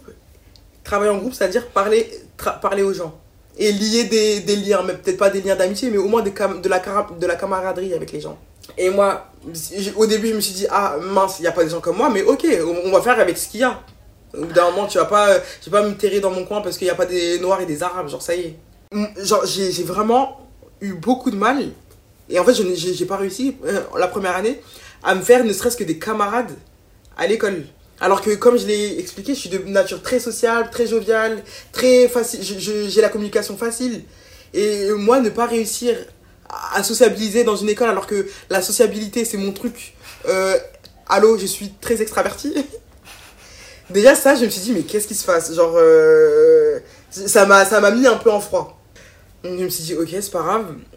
À- au début de l'année, je suis devenue hyper copine avec Salma. Salma, si tu nous écoutes, euh, gros bisous à toi. Et Salma, c'est une étudiante marocaine, parce qu'il y avait beaucoup d'étudiants qui venaient du Maroc. On s'est rapidement entendu. Bref, c'était, c'était, ma go de l'école, quoi. Et jusqu'à ce que je parte, franchement, c'était euh, une hyper bonne copine. Je suis même encore en contact avec elle, alors que je suis pas en contact avec beaucoup de personnes de l'architecture. En fait, c'est tellement une, une période traumatisante de ma vie que moins je suis en contact avec les gens, mieux je me porte, genre. Mais du coup, j'essayais quand même, genre, j'essayais de socialiser, j'essayais, j'essayais, j'essayais, mais il fallait voir les vents que je me prenais, genre. Et genre, c'est trop la honte de le dire, mais c'est le cas. Genre, en mode, il y avait des groupes, euh, je, sais pas, un, un, exemple tout bête. Parfois, elles vont toutes se poser euh, au resto euh, pour manger. Je vais dire, ouais, je peux m'asseoir. Elles vont me dire, oui, oui, oui, viens t'asseoir, il a pas de problème. Je vais m'asseoir. Littéralement, 3-4 minutes après, elles vont toutes se lever, elles vont se barrer. Communication non verbale qui faisait tout, en fait. Hmm. Parce que quand tu viens t'asseoir que la personne elle se barre, elle, en, en, soi elle te parle pas, elle te dit pas qu'elle t'aime pas, mais tu le sens. Et c'était plein de petits. des tensions comme ça, des malaises à chaque fois. Je sentais que j'étais pas la bienvenue en fait. Et moi, euh, une fois, ok, c'est la honte. Deux fois, ok, là ça commence à piquer. Trois fois, quatre fois, au bout d'un moment, euh, un peu de dignité, tu vois. Du coup, ça, genre, je me suis grave remise en question. Je me suis dit, mais qu'est-ce qui se passe? Genre, euh, qu'est-ce que, qu'est-ce que je fais de mal? C'est. Je, suis trop avenante, je garde trop l'amitié, je. Quoi? Parce que je me dis en plus, c'est le début de l'année, donc personne ne se connaît normalement. C'est le moment de faire connaissance. Donc pourquoi est-ce que là où elles, elles arrivent hyper bien à se connecter, quand j'arrive, euh, je vois qu'elles me calculent pas? Genre, euh, est-ce que je leur ai mal parlé? Est-ce que je leur ai manqué de respect? Je me suis grave mise en question. Mais après, je me suis rendu compte que non, en fait, parce que je voyais des gens qui étaient comme moi, et je vais prendre Salma par exemple, Salma pour exemple, genre des personnes qui étaient eux, qui assumaient qui ils étaient, qui voulaient pas euh, se travestir entre guillemets pour rentrer un peu dans les codes euh, des Parisiens entre guillemets. Ben c'était un peu ceux qui étaient toujours mis à l'écart. À tel point que euh, genre moi ma deuxième L2 parce que du coup j'ai redoublé évidemment ma L2 genre j'ai réussi à former un groupe d'étrangers je, je, appelé comme ça genre le groupe d'étrangers j'ai pris tous les étrangers toutes les personnes qui étaient pas forcément comme moi hein. franchement toutes les personnes étrangères je les ai tous mis dans un groupe et voilà on a créé un groupe ensemble mais pour te dire à quel point genre ils étaient pas ouverts à la. Je vais même pas dire ouverts à la discussion, mais ouvert, euh, ouvert aux autres en fait, tout simplement. Et je pense que comme euh, moi en prépa j'avais choisi la facilité en restant avec mes potes, eux aussi ils ont choisi la facilité. Mais le problème c'est que eux ils, étaient une, une, écrasante majorité et que du coup le fait que moi je sois exclu dans un contexte où les travaux de groupe c'est hyper important. Les travaux de groupe en archi c'est c'est 90 c'est non mais sincèrement c'est 90% du travail. Donc est-ce que tu te rends compte euh, la petite Fatou et la petite Salma qui sont toutes les deux perchées qui comprennent rien à l'architecture qui sont partis dans leur coin. Et même, franchement, genre même, euh, des fois je comprenais rien, genre euh, je, je comprenais rien. Je, je, euh, je parlais aux, aux, gens qui étaient dans la promo, je disais ouais, juste est-ce que tu peux m'expliquer ça, ça, ça, ça, ça? Genre ça, ça se sentait que ça allait saouler, genre. Mm Du coup j'ai vite arrêté, je me suis dit voilà, au bout d'un moment, genre au bout d'un moment c'est la fierté qui en prend un coup. Tu dis tu vas pas te faire humilier toute ta vie, genre moi j'entends et j'accepte et je respecte les gens qui sont pas comme moi, qui ont une vie différente de la mienne, qui ont une histoire et des expériences différentes de la mienne. Je suis totalement ok avec ça. Et, mais ce que j'attends en retour, c'est que les gens soient pareils avec moi. Parce que c'est la base d'une relation, en fait. C'est le respect mutuel. J'ai compris que ce que j'étais les dérangeait. Sincèrement, je pense que si j'avais été fatou, pas voilé, je pense que ce serait mieux passé. Mais moi, je suis fatou, je suis noir, je suis voilé. Et et, et, et j'ai ma personnalité que j'ai. Mais en fait, je pense que c'était too much en fait. On dit on peut accepter quelques excentricités. Euh, si elle est noire, ça va. Si euh, elle, est, elle, est, étrangère arabe, ça va. Mais elle est noire. En plus, elle est euh, voilée. En plus, elle assume qui elle est. Elle veut pas trop se. Genre, pas se travestir, mais elle veut pas trop changer qui elle est pour s'adapter. Ben non. Mais tu vois. Et ça, c'est le fait de ne pas avoir de groupe de travail. Parce que moi, ce que je demandais, c'est même pas d'être ami avec eux. Genre juste d'avoir un groupe de travail. J'ai vu des gens qui, par exemple, avaient un niveau aussi éclaté que le mien, qui étaient vraiment aussi nuls que moi, mais parce qu'ils se sont euh, intégrés dans des groupes, ils ont genre les notes les notes elles ont décollé du jour au lendemain. Genre une meuf elle était hyper elle, elle je me souviens d'une fille elle était aussi nulle que moi. Elle a trouvé un mec euh, dans la promo euh, dans la promo au-dessus du coup nous étant L1 elle était en L2 et bam, du coup tu dis le mec, son mec il l'a aidé, tu vois, il l'a aidé, il lui a expliqué les choses. Et encore une fois, c'est un travail de groupe, c'est le travail de groupe qui l'a aidé à, s'améliorer. Et nous, moi en fait, j'avais l'impression que j'avais même pas ce, droit-là en fait. Pas le droit de travailler en groupe, du coup pas le droit de m'améliorer. Et du coup ça c'était encore une balle dans le pied que je me prenais, en plus de la balle, des balles que j'avais déjà. Parce que si on doit travailler en groupe et que euh, tout ce que je représente les dérange et que du coup forcément ils veulent pas travailler avec moi ou que même quand ils travaillent avec moi on voit que euh, c'est un peu bizarre genre dans leur comportement et tout euh, forcément que je serais pénalisé. Donc ça ça a été aussi ça a été la deuxième gifle que je me suis prise en mode toi Fatou en tant que ce que t'es c'est trop pour nous on peut pas genre soit un peu moins toi genre si soit un peu moins Fatou et quand je réfléchis à tout ça, je me dis, mais alhamdoulilah, genre euh, que j'ai que raté Sciences Po. Parce que je me dis, t'imagines, genre euh, à, à 17, à 17 ans, 18 ans, un moment où je me cherchais encore, où je savais pas qui j'étais, où j'étais pas sûr de moi, où je, découvrais le monde, où je, me découvrais moi-même, t'imagines, j'aurais été dans un environnement comme ça, à cet âge-là, ce que je serais devenu. Parce que je me, je me dis, à à ce moment-là, c'est sûr et certain que je me serais compromis. C'est sûr et certain que j'aurais cédé à la pression. Tu penses Parce qu'il y a une certaine pression, mais bien sûr, moi, bien sûr, moi je suis, je suis quasiment certaine, je me dis, à cet âge-là où j'étais pas encore solide en fait. Mm, mm, mm, Même en, en- quand j'étais en archi, j'étais pas solide. Mais là, avec deux, deux ans de moins, j'aurais été encore moins solide.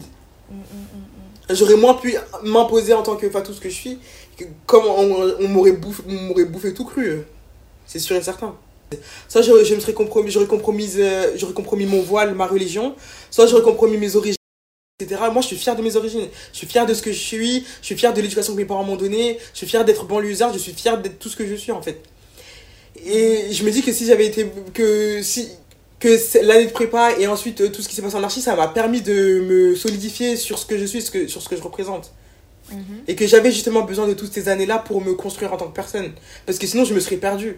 Genre, j'aurais pas. Parce que moi, je, je connais des gens, ils ont honte de, de, de leurs parents. Genre, ils, ils, ils parlent jamais de leurs parents. Ils parlent. euh, ils, ils disent pas que leurs parents ils sont issus de l'immigration. Ils osent- en fait, ils ont honte de leurs parents, en fait. Parce qu'ils disent, oh, regarde, les parents d'un tel, c'est des euh, avocats, c'est des notaires. euh, et moi, Ouais. regarde, ma mère, elle sait même pas parler français. Mais il faut pas se comparer à ce genre de personnes. Parce que ce que nos parents, ils ont fait, c'est tout aussi, voire plus honorable que ce que les autres parents ont fait, tu vois. Dans un, s'immigrer dans un pays, émigrer dans un pays totalement différent, d'une culture que tu connais pas, et vouloir éduquer des enfants là-bas, c'est le parcours du combattant. Il y a mille et une problématiques qu'ils ont dû euh, euh, régler en fait. Quand on est petit, on a du mal, mais c'est en grandissant. Et justement, quand tu es confronté à des trucs comme ça, tu dis, mais. euh, non, en fait, je dis non, genre, je vais pas compromettre toute l'éducation que mes parents m'ont donnée parce que vous, vous m'acceptez pas dans cette école, on est où là? Mm, mm, mm. ça, ça marche pas. Donc ça, ça a été la deuxième gifle que je me suis prise.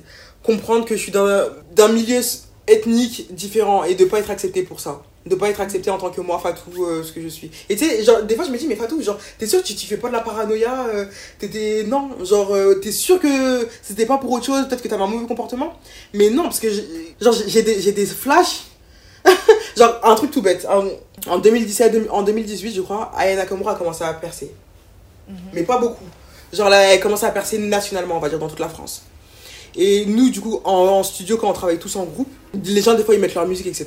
Du coup, à un moment, il y a un mec qui avait mis une playlist, et y a du, le son de Aya Nakamura, il était pas assez en fond. Et il fallait voir comment est-ce que les autres, ils l'avaient grave taillé. Ils ont dit, mais t'es sérieux, t'écoutes euh, de la musique comme ça, euh, elle parle même pas en français, euh, vas-y, enlève ça, c'est quoi ça, mes oreilles saignent et tout. En fait, ils ont dit exactement tout ce que les, tout ce que les fachos euh, disent d'Aya Nakamura. Oh, gneu, euh, elle a de l'argot de banlieue, elle parle pas français. euh, tu vois, genre tous les critiques péjoratifs qui sont liés à l'origine d'Aya Nakamura, c'était ce que j'avais entendu en studio d'architecture. Et ensuite, quand elle avait percé de façon internationale, qu'elle commençait à avoir des reconnaissances, que tout, que, euh, que Rihanna commençait à danser sur ses sons, que tous les grandes stars commençaient à danser sur ses sons, euh, un jour, l'école, ils avaient fait une fête. Je crois que c'était pour les 50 ans de l'école ou je sais pas quoi.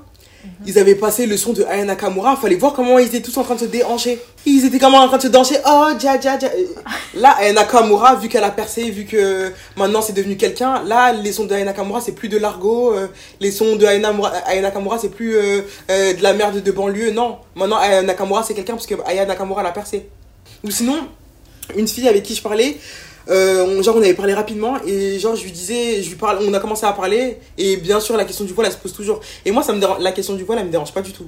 Bien au contraire. Je préfère que les gens ils me posent la question, qu'ils me disent pourquoi est-ce que t'es voilé, que, je leur explique, qu'ils comprennent plutôt qu'ils se qu'ils, aillent dans leur présupposés un peu bizarre là. Du coup on avait commencé à parler un peu du, voile mais même de, mon rapport à la religion en général.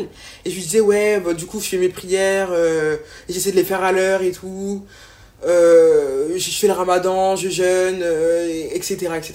Et elle dit Ah ouais, t'es vraiment une musulmane, toi je lui dis Mais comment ça, vraiment, je suis vraiment une musulmane? Après, elle m'a dit Ouais, mais moi, euh, genre, euh, je je côtoie des musulmans et tout, mais ils boivent, ils fument, euh, ils font la fête. euh, pourquoi est-ce que tu te prends la tête et tout comme ça? J'ai dit, mais moi, c'est comme ça que je pratique ma religion. Après, elle m'a dit, ah ouais, ok.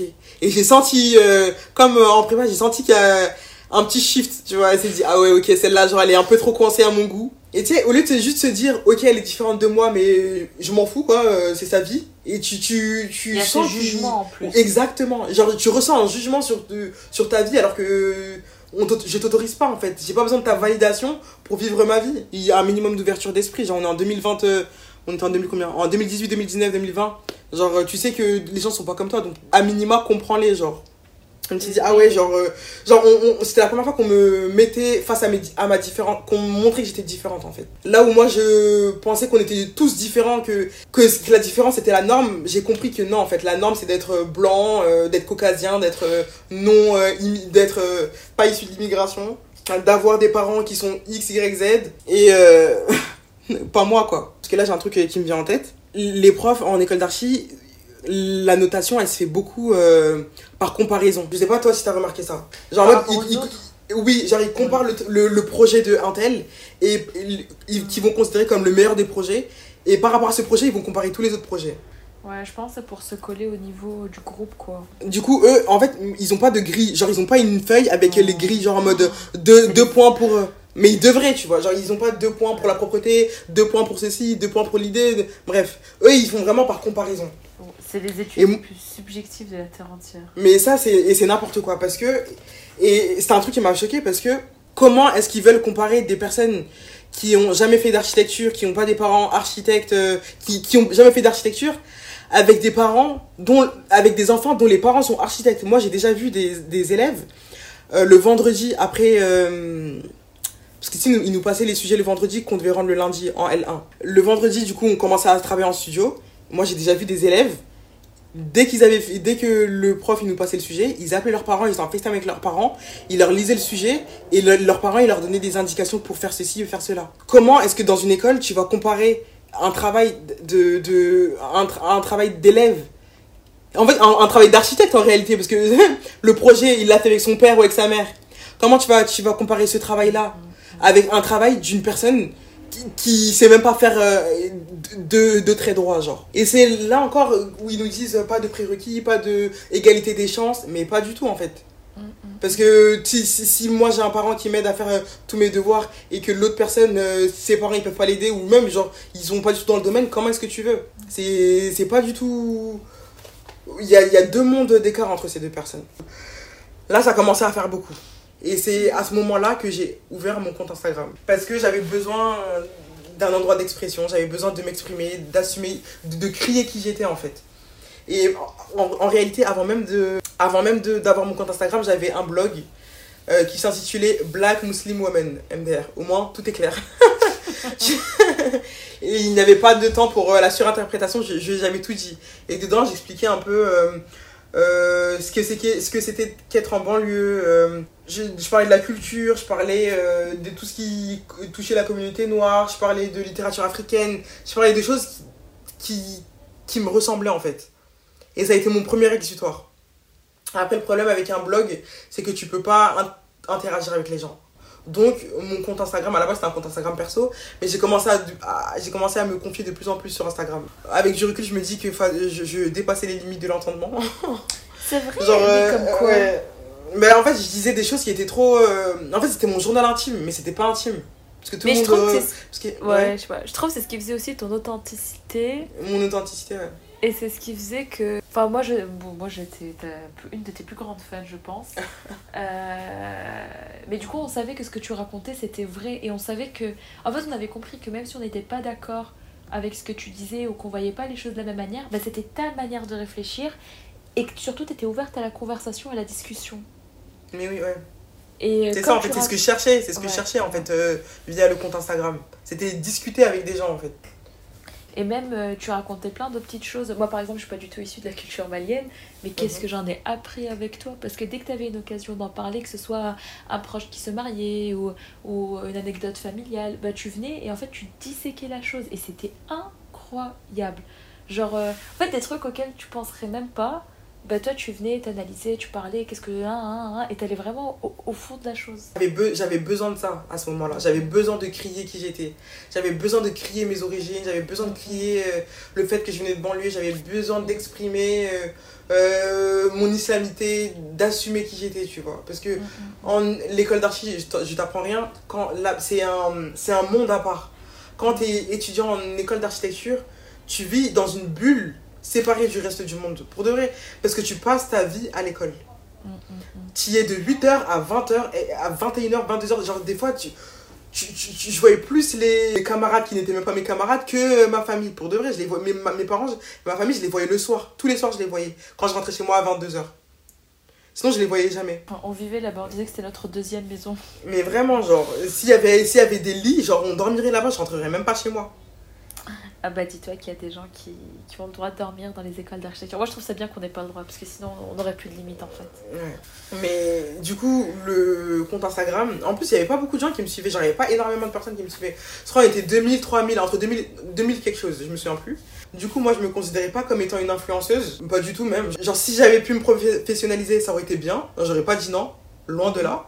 Mais à l'époque, je le faisais pas pour euh, devenir influenceuse, je le faisais parce que j'avais besoin de m'exprimer. Et du coup, j'ai réussi à créer une communauté de personnes qui étaient là pour écouter ce que j'avais à dire. Et qui partageaient ou qui ne partageaient pas forcément mes expériences mais qui étaient ouverts à la discussion. Et c'est tout ce que je demandais. Des personnes avec qui je puisse avec des personnes avec qui je peux parler même s'ils sont différents de moi c'est tout ce que je demandais. Et même si on n'était pas beaucoup j'avais un engagement hyper important. Et genre franchement genre j'avais toujours plein de gens qui répondaient à mes messages plein de plein de tout en fait. Du coup c'était vraiment des gens qui se, qui se reconnaissaient ou pas en fait dans mon discours mais des personnes que je touchais. Anecdote, quand je passais du temps avec Fatou, genre vraiment le téléphone était une extension de sa main. Et ses yeux étaient tout le temps rivés sur cette extension de sa main.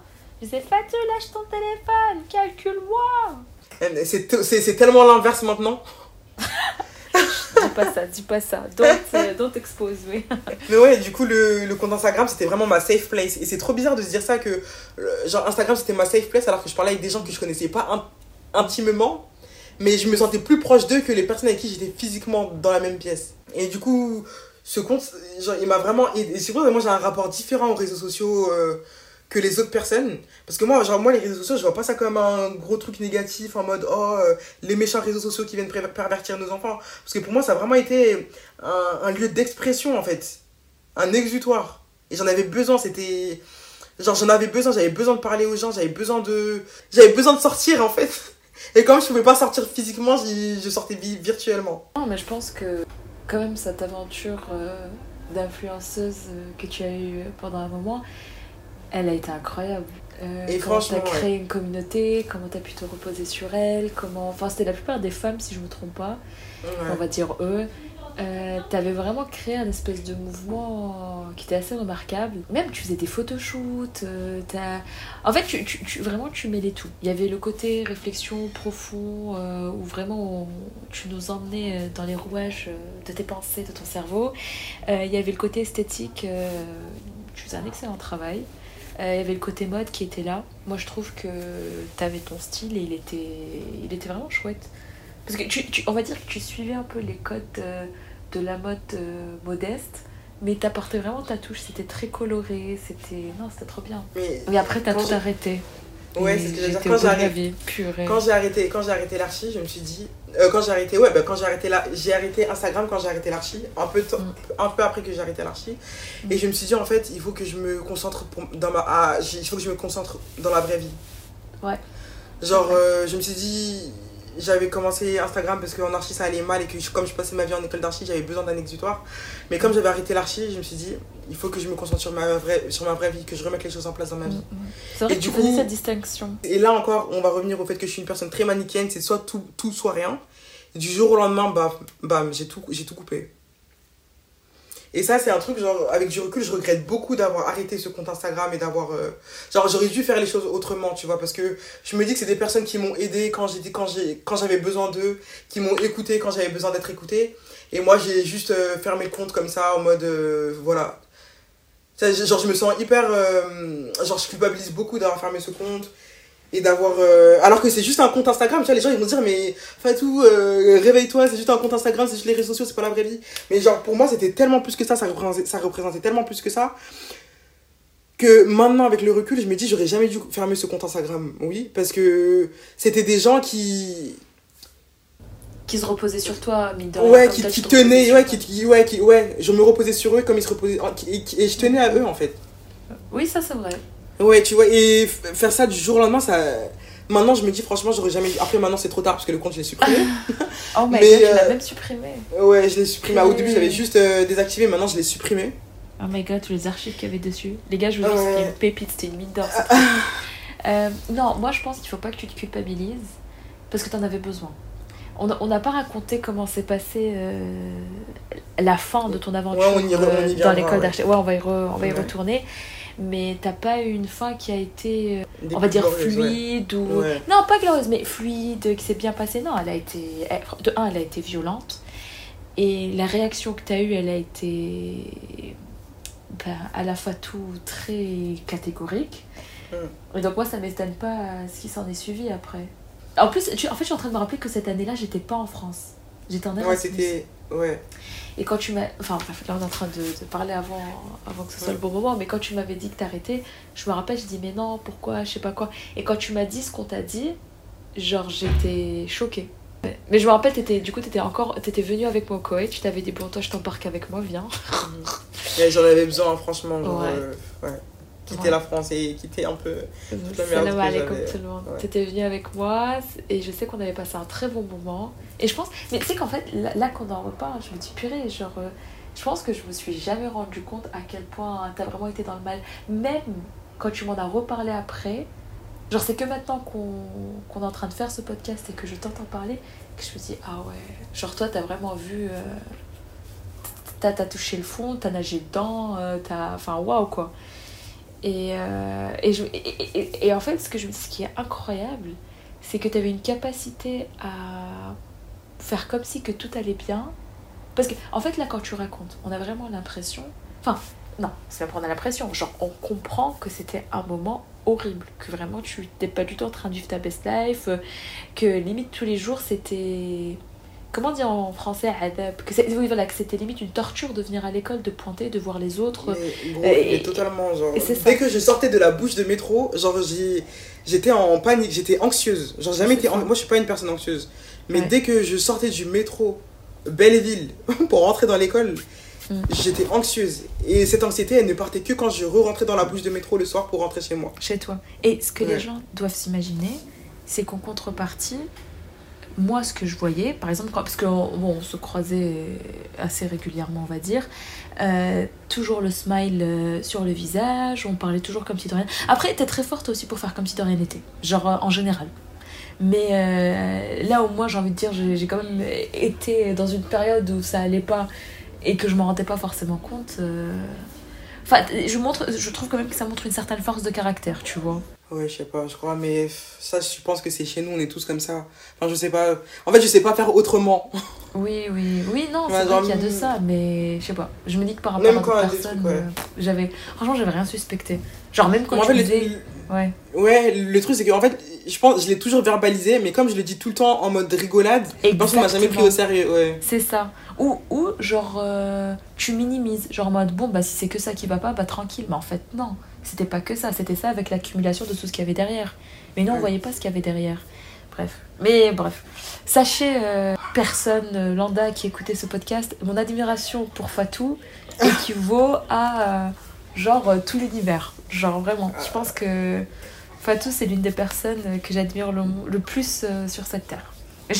Quand je fais une rétrospective de mon parcours en artiste, genre j'ai beaucoup de. Pas de regrets, mais beaucoup de. Genre je, suis, je me sens honteuse Quoi Tu vois Mais Je te jure, genre j'ai trop, genre, j'ai trop honte. Mais pourquoi En fait, je sais pas, genre, euh, je me, bah, je me sens honteuse. En fait, je me dis tout ça, genre, toute cette souffrance pour rien.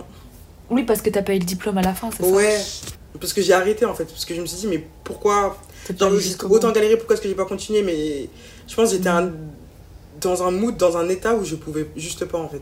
Non, non, non, mais t'as, meuf, t'as été. La vérité, t'as été drainée. Mais si tu veux, on reprend les choses comme ça, on finit et les gens ils captent tout ce que t'as vécu. Ouais, vas-y. La troisième gifle que je me suis prise, la dernière, la plus. Euh, non, peut-être pas la dernière, mais la troisième gifle que je me suis prise, c'était ma relation avec les professeurs. Parce que c'est en discutant avec eux que d'abord, je me suis, je me suis jamais senti aussi pauvre qu'en discutant avec eux. Là, c'est là que j'ai compris que franchement, enfin, tout est pauvre, quoi.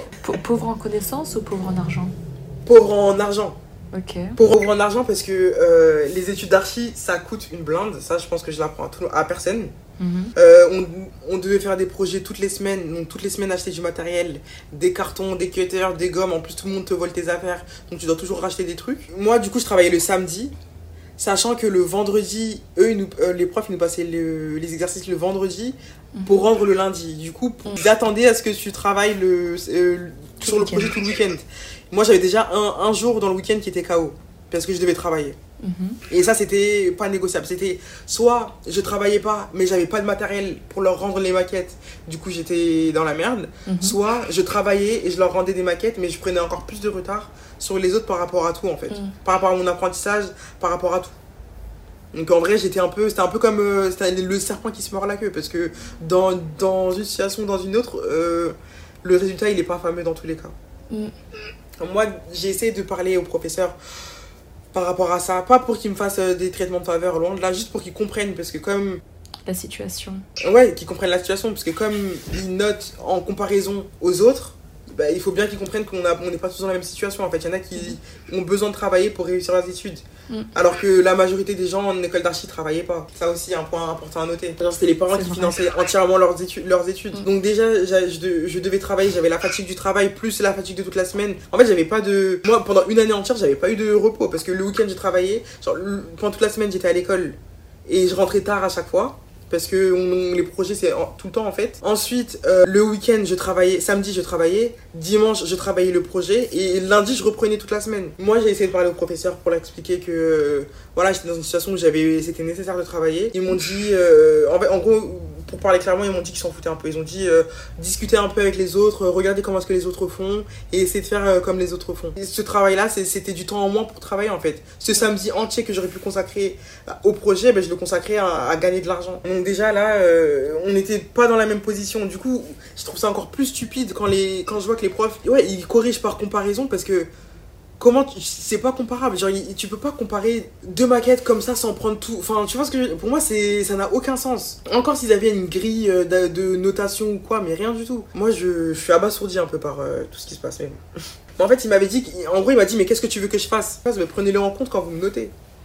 Je vous demande pas de me laisser 2, 3, 4 jours de plus. Je vous, je vous, je vous dis juste, quand vous euh, notez mon projet, allez pas le comparer à celui de, euh, je sais pas moi, Bastien, euh, qui a pas le, le même cadre de vie, le- les mêmes opportunités que moi en fait. Tu vas pas euh, faire une course à pied avec un coureur sportif et un handicapé, genre. Mm. Tu sais déjà que tout, tout- pas besoin de- d'attendre la fin pour savoir qui est le gagnant. Ouais, c'est comme on essaye de prôner, on dit c'est pas l'égalité qu'on veut, c'est l'équité. Mais, et c'est là que j'ai compris que en France, on dit souvent que euh, la, mérito- la méritocratie existe. Que peu importe d'où tu viens, si tu travailles dur, tu réussiras tes objectifs en fait. Et c'est là que j'ai compris que pas du tout. Parce que selon d'où tu viens, tu as des opportunités différentes. Tu pars avec des, euh, des poids différents, tu pars avec un fardeau différent. Toi, où tu partiras avec 25 kilos euh, de fardeau en plus, il y en a qui courront euh, comme des gazelles parce qu'ils ont rien, rien apporté en fait. Donc dire que la méritocratie existe alors que on part pas sur les mêmes bases, on part pas avec le même niveau, c'est pas, c'est pas une réalité, c'est pas vrai en fait. C'est pas vrai de dire ça. La vie elle est ce qu'elle est, en vrai on peut pas changer. Genre, euh, genre si demain c'était à refaire, genre si demain je devais retourner en archi, la situation elle aura pas beaucoup changé. Parce que si demain je retourne en archi, je vais devoir retravailler quand même. Ça c'est un peu un cycle, genre il n'y a pas vraiment de solution à ça. Là la, solution qui, qui aurait pu être apportée, c'était pas de mon côté, c'était du leur. Parce que c'est eux, le corps enseignant, c'est eux qui fixent les règles. S'ils avaient eu des règles plus, plus équitables, ben, les choses elles auraient été différentes. Parce que moi, je. Tu sais, les gens ils disent que les études de droit c'est hyper compliqué. euh, ça a été beaucoup. Genre, ça a été une- de la tarte à la crème comparé à mes études d'architecture. Parce que là, j'avais vraiment l'impression qu'on on venait tous, on avait tous le même niveau. Et on était tous logés à la même enseigne. Du coup, certes, c'est difficile parce que les études sont dures. Mm. Mais c'est plus équitable que les études d'architecture.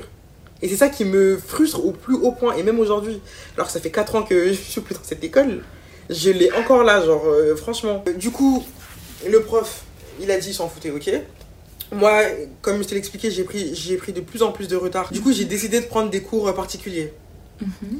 Des cours particuliers qui coûtaient, euh, je sais plus, hyper cher. Ça coûtait une blinde, genre ça coûtait cher. Parce que je me souviens, je me suis dit, quoi? Genre, quand il m'avait annoncé les prix, j'ai dit, quoi? Ça, c'est pour une heure Après, il m'a dit, oui, pour une heure. Mais le truc, c'est que j'accumulais tellement de retard avec que je me suis dit, non, Fatou, il faut que je trouve une solution, en fait. Attends, ça c'était du coup pendant ta deuxième première année? Non, ma première, première année. Ah ouais Ok, ok. Moi j'étais où dans tout ça? Moi c'est ça qui m'impressionne. Mais je pense que toi, tu faisais ta vie, en vrai. Mais pourquoi t'es pas venu me voir? Mais je pense que je suis venue te voir un jour, mais je sais pas. Je, je pense que comme j'étais mort de rire, tu t'as pas dit. Oh my god, franchement je, je m'excuse hein, parce que Mais cool. t'as pas à t'excuser. Je pense qu'on avait, on avait, on avait tous nos problèmes, genre. Oui, oui, peut-être, mais purée, bon bref. Je vais t'apprendre à parler sans rigoler, hein, mais bon. Mais du coup, euh, ouais, j'ai pris des cours. Je, sais pas, j'ai pris 3, 4. Je crois que j'ai pris 4 cours avec lui parce qu'au au bout d'un moment, je me suis dit, si je continue à prendre des cours avec lui, je vais devoir encore plus travailler pour pouvoir payer ses cours, genre. Du coup, j'ai- pris 3, 4 cours avec lui en géométrie parce que j'étais éclaté au sol en géométrie. Et un peu de projet ju- juste pour me remettre à niveau, quoi. Il m'expliquait un peu euh, euh, les bases que je comprenais pas trop. En vrai, ça m'a aidé. Et je pense que si j'avais pris plus de cours, genre j'aurais pu avoir un vraiment un, vraiment un bon niveau. Mais c'est c'était hors de prix, quoi. J'aurais pas pu me permettre de prendre plus, plus que 3-4 cours. Et même 3-4 cours, ça a fait un trou dans mon budget parce que. Wesh.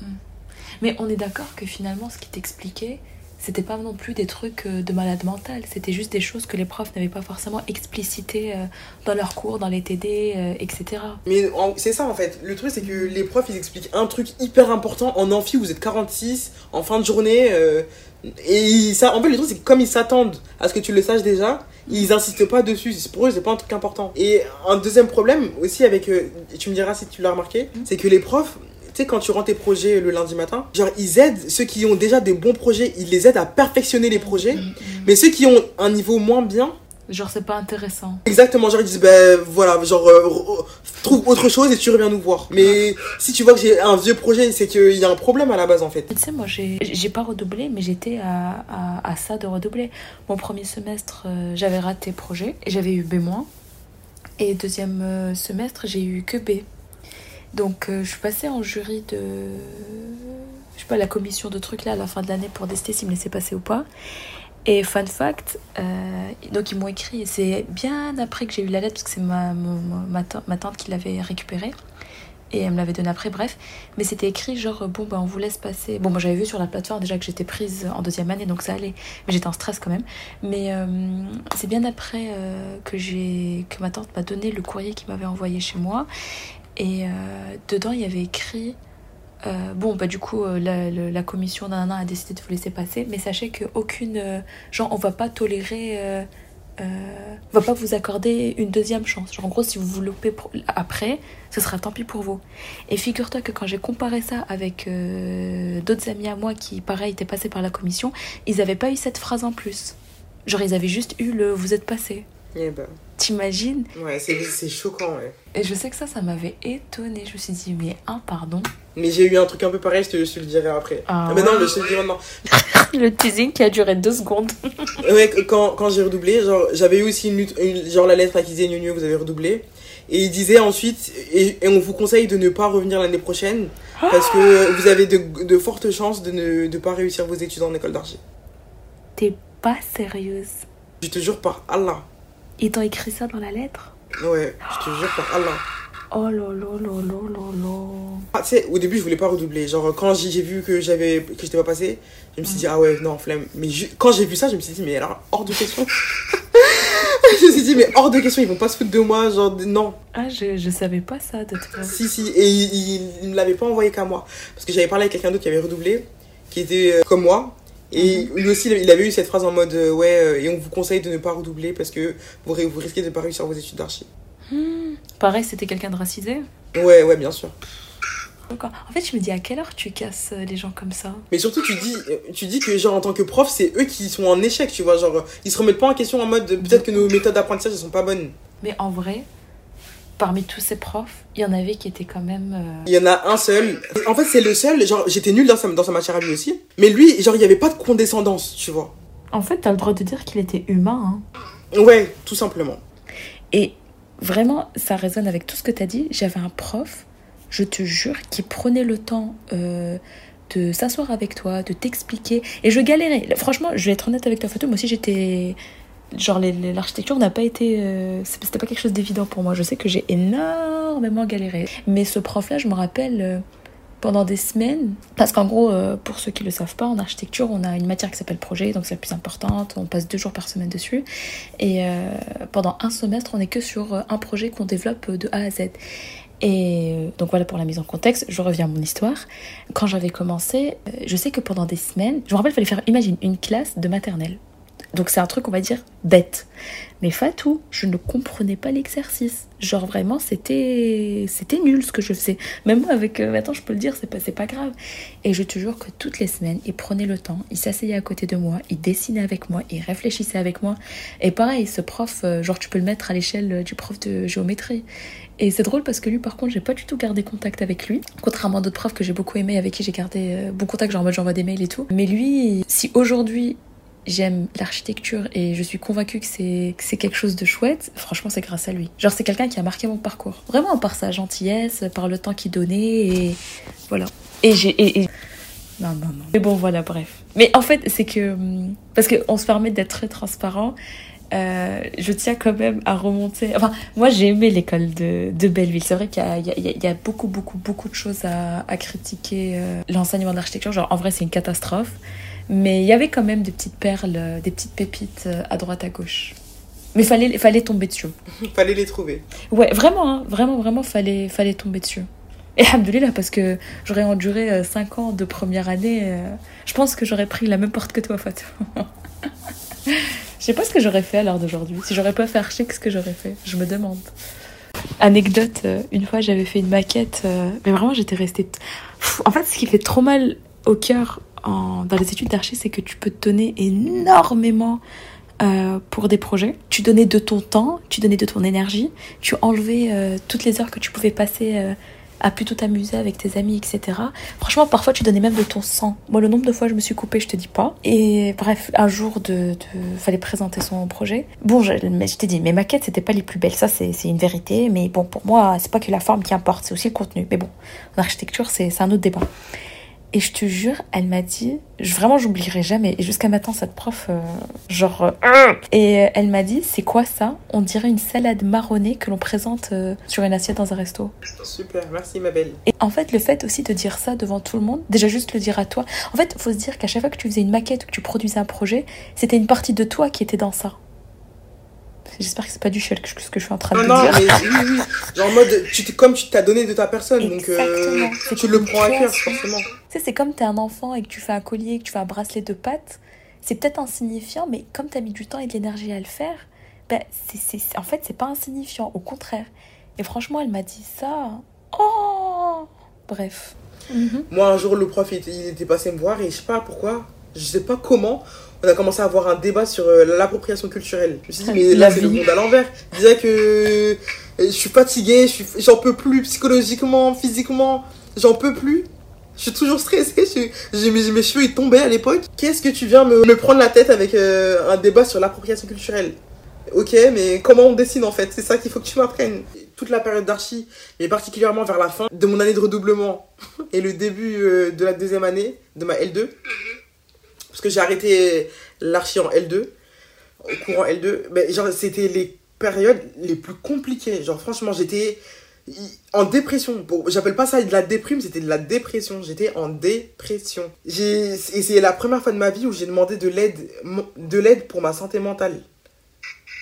Pour que tu te rendes compte à quel point, sachant que dans nos cultures, c'est un peu tabou, un peu. C'est un peu la honte, quoi, tu vois, de, de dire, ouais, euh, ouais, je vais voir un psychologue et tout. Mais oui, je suis partie voir une psy parce que je ne supportais plus. Et du coup, ça a été euh, le, aller voir un, un, psy, ça a été l'un des signes avant-coureurs, genre, qui prouvait que j'étais vraiment. Désolée, que j'étais vraiment au bout de ma vie, quoi. Genre que là, je j'étais une cocotte euh, minute et ça, ça allait péter à tout instant. Et c'est à cette période-là que j'ai eu ma quatrième et ma dernière gifle la plus traumatisante que je n'oublierai jamais. My God. Parce que j'étais en L2 du coup, et c'est là, comme tu le disais, on était en projet, on avait des, groupes plus petits, mais on mhm. était en projet euh, avec un, prof unique qui nous suivait pendant tout le semestre. Et la prof, elle aussi, du coup, elle me disait oui, j'avais l'impression que j'ai l'impression que t'es tota-, totalement désintéressée, que, euh, je comprends pas pourquoi est-ce que tu es là, euh, je t'explique, mais euh, tu... sinon elle me disait tu travailles pas assez. Je dis mais madame, je travaille tout, je, je peux pas travailler plus que ce que je travaille déjà en fait. Travailler plus que je le fais, c'est pas possible. J'ai fait tout ce que je peux dans, dans les Mhm. capacités qui me sont données. Donc, donc elle me dit, et à la fin, à la fin du semestre, elle me dit, elle, elle vient, elle me prend entre quatre yeux, elle me dit, ouais Fatou, je pense qu'il faut que que t'arrêtes l'archi. C'est pas fait pour toi, trouve autre chose, euh, peut-être, euh, je sais pas, je sais pas, elle m'a dit, elle m'a dit, je sais pas quoi, elle m'a dit, de l'art ou euh, de l'urbanisme peut-être, mais c'est l'architecture, c'est pas fait pour toi. Elle m'a dit, Fatou, arrête. Et moi, je t'ai dit, j'étais déjà à un moment où j'en pouvais plus, en fait. Ça, c'était la goutte d'eau qui a fait déborder le vase. Et là, j'ai pété un câble. J'ai pété un câble. Quand elle m'a dit ça, je suis partie, je suis plus jamais revenue. C'est vrai? Ouais, tu veux que je, que je vienne refaire quoi? Elle m'a dit, Fatou, laisse tomber, c'est pas fait pour toi. J'ai dit, ok. Genre, euh, en fait, j'étais épuisée. En fait, mentalement, j'étais épuisée. Je pouvais, je pouvais pas prendre plus que ce que j'avais déjà pris sur moi. Donc, trop, c'était trop. Du coup, j'ai juste tout arrêté. Jour au lendemain, je suis plus venue en archi. On est parti, tu m'as invité au Koweït. C'est à ce moment-là que je suis partie au Koweït. Après avoir arrêté, je me souviens, on était au Koweït, mais j'étais en totale remise en question de ma vie. Je savais pas ce que j'allais faire, je sais pas où j'allais, je sais. J'avais juste besoin d'oublier en fait euh, tout ce qui s'était passé les, der- les dernières années, les derniers mois de ma vie, de prendre du recul sur la situation, de juste me reconstruire parce que moi franchement ça a été un traumatisme.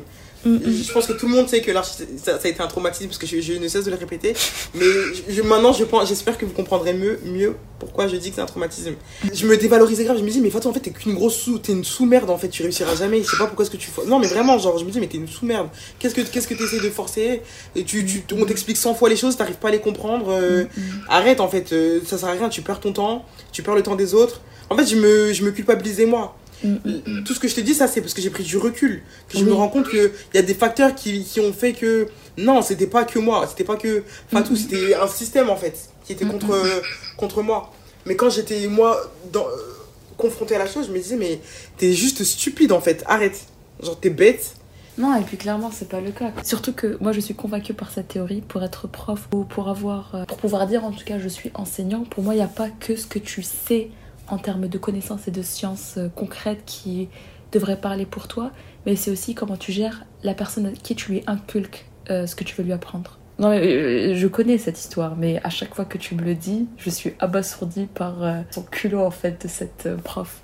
On va en revenir après, mais je pense que de tout ça, de tout ça, t'en as tiré des leçons, même si ça a été d'une manière très dure, très cruelle et et pas comme toi, je pense, t'aurais voulu faire les choses. Euh, t'as appris des choses. Et encore une fois, comme on ne cesse de le répéter, les choses arrivent pour une raison. Euh, même si sur le coup euh, ça fait mal, euh, que ça nous plaît pas, que c'est pas comme on l'aurait imaginé, tout arrive pour une raison.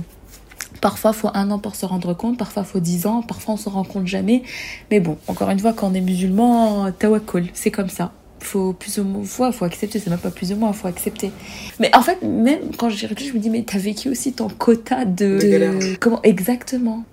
Et encore une fois, genre, pour moi, t'as vraiment donné tout ce que tu pouvais donner. Je te rassure. Et vraiment, vraiment, vraiment, moi, parfois, je me dis, même quand tu veux quelque chose et que t'as pas pu l'avoir, tu te dis, c'est Dieu qui t'a préservé d'un mal. Et que tu ne sauras jamais.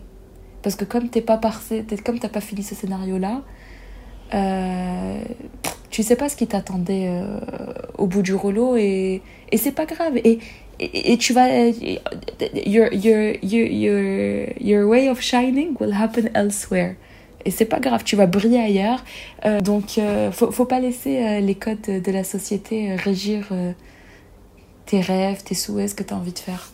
Si vraiment tu crois en quelque chose et que tu as envie de quelque chose, tu vas y arriver. Si j'ai raconté cette histoire aujourd'hui, c'est pour que les filles comme moi qui ont, qui, ont eu un parcours similaire ou un parcours, un parcours compliqué puissent se reconnaître dans mon, dans mon discours, pour qu'elles comprennent que en tant que femme noire, en tant que femme euh, racisée, en tant que femme musulmane, quand on vous dit qu'on va passer par des difficultés, c'est une réalité. Quand on dit qu'on va devoir travailler beaucoup plus dur pour avoir un résultat inférieur, c'est une réalité. C'est des choses que j'ai vécues et que il faut juste pas se laisser abattre, même si c'est compliqué. Pas se laisser abattre essayer d'avoir un entourage sain, des gens qui sont là pour vous, avec qui vous pouvez parler, de se rapprocher de sa famille, de ses amis, de ne pas s'isoler, de, de faire du mieux que vous pouvez en fait pour euh, contrer un peu tout ce qui se passe à l'école ou au travail. Parce que les difficultés sont réelles, mais par la grâce de Dieu, on va y arriver. Et même si on n'y arrive pas, c'est une réussite quand même parce qu'on apprend sur nous, on apprend sur soi, on apprend.